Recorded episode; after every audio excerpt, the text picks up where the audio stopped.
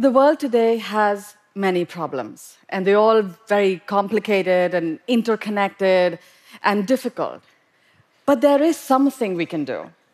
I believe that girls' education is the closest thing we have to a silver bullet to help solve some of the world's most difficult problems. But you don't have to take my word for it. The World Bank says that girls' education is one of the best investments that a country can make. It helps to positively impact nine of the 17 Sustainable Development Goals. Everything from health, nutrition, employment, all of these are positively impacted when girls are educated. Additionally, climate scientists have recently rated girls' education at number six out of 80 actions to reverse global warming. At number six, it's rated higher than solar panels and electric cars. and that's because when girls are educated, they have smaller families. And the resulting reduction in population reduces carbon emissions significantly. But more than that, you know, it's a problem we have to solve once. Because an educated mother is more than twice as likely to educate her children. Which means that by doing it once, we can close the gender and literacy gap forever. I work in India, which has made incredible progress in bringing elementary education for all. However, we still have 4 million out of school girls, one of the highest in the world. And girls are out of school because of obviously poverty, uh, social, cultural factors, but there's also this underlying factor of mindset. I have met a girl whose name was Naraz Nath. Naraz means angry. And when I asked her, Why is your name angry? she said, Because everybody was so angry when a girl was born. Another girl called Antim Bala, which means the last girl, because everybody hoped that would be the last girl to be born. A girl called Achuki, it means somebody who has arrived, not wanted, but arrived. And it is this mindset that keeps girls from school or completing their education. It's this belief that a goat is an asset and a girl is a liability. My organization, Educate Girls, works to change this. And we work in some of the most difficult rural, remote, and tribal villages. And how do we do it?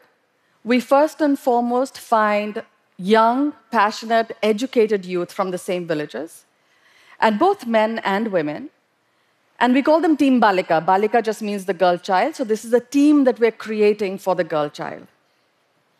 And so once we recruit our community volunteers, we train them, we mentor them, we handhold them, um, that's when our work starts. And the first piece we do is about identifying every single girl who's not going to school.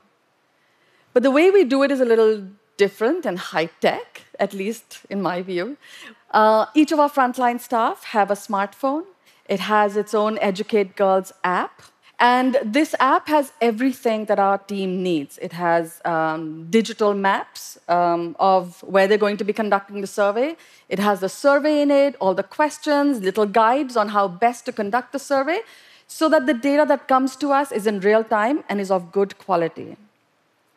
So, armed with this, our teams and our volunteers go door to door to every single household to find every single girl who may either be never enrolled or dropped out of school.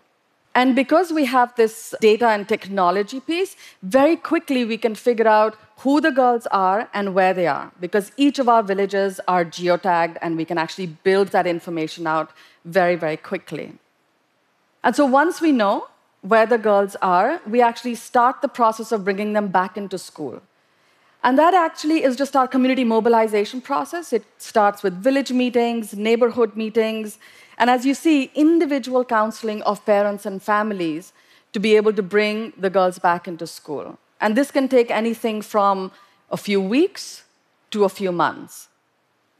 And once we bring the girls into the school system, we also work with the schools to make sure that schools have all the basic infrastructure so that the girls will be able to stay. And this would include a separate toilet for girls, drinking water, uh, things that will help them to be retained. But all of this would be useless if our children weren't learning. So we actually run a learning program. And this is a supplementary learning program, and it's very, very, very important uh, because most of our children are first generation learners. That means there's nobody at home to help them with homework. There's nobody who can support their education. Their parents can't read and write. So it's really, really key that we do the support of, of the learning in the classrooms. So this is essentially our model in terms of finding, bringing the girls in, making sure that they're staying and learning. And we know that our model works. And we know this because a most recent randomized control evaluation confirms its efficacy. Um, our evaluator found that over a three year period, Educate Girls was able to bring back 92% of all out of school girls back into school.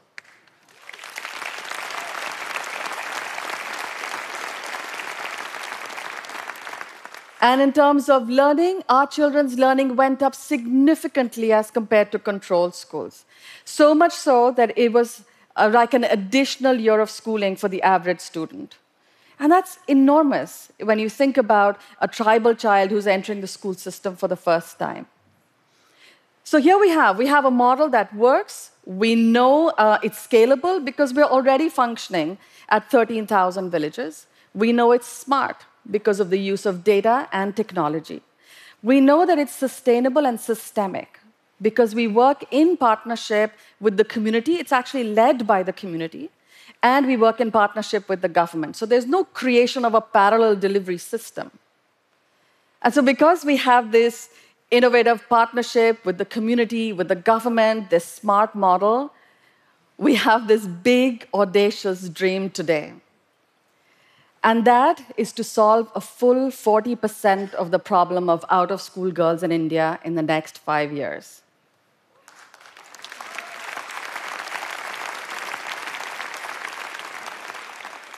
And you're thinking that's a little, you know, how, how am I even thinking about doing that? Because India's not a small place, it's a huge country. Um, it's a country of over a billion people. We have 650,000 villages. How is it that I'm standing here saying that one small organization is going to solve a full 40% of the problem? And that's because we have a key insight. And that is because of our entire approach with data and with technology, that 5% of villages in India have 40% of the out of school girls. And this is a big, big piece of the puzzle, which means I don't have to work across the entire country. I have to work in those 5% of the villages, about 35,000 villages, to actually be able to solve a large piece of the problem. And that's really key, because these villages not only have high burden of out of school girls but also a lot of related indicators right? Like malnutrition stunting poverty infant mortality child marriage. So by working and focusing here you can actually create a large multiplier effect across all of these indicators.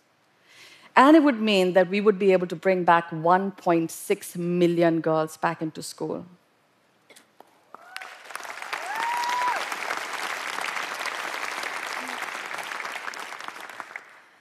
I have to say, I have been doing this for over a decade, and I have never met a girl who said to me, You know, I want to stay at home. I want to graze the cattle. I want to look after the siblings.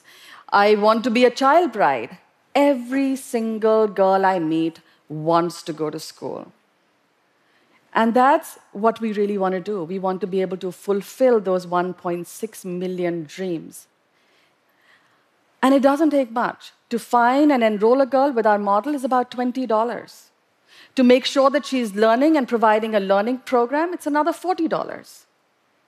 But today is the time to do it because she is truly the biggest asset we have. I am Safeena Husain and I educate girls. Thank you.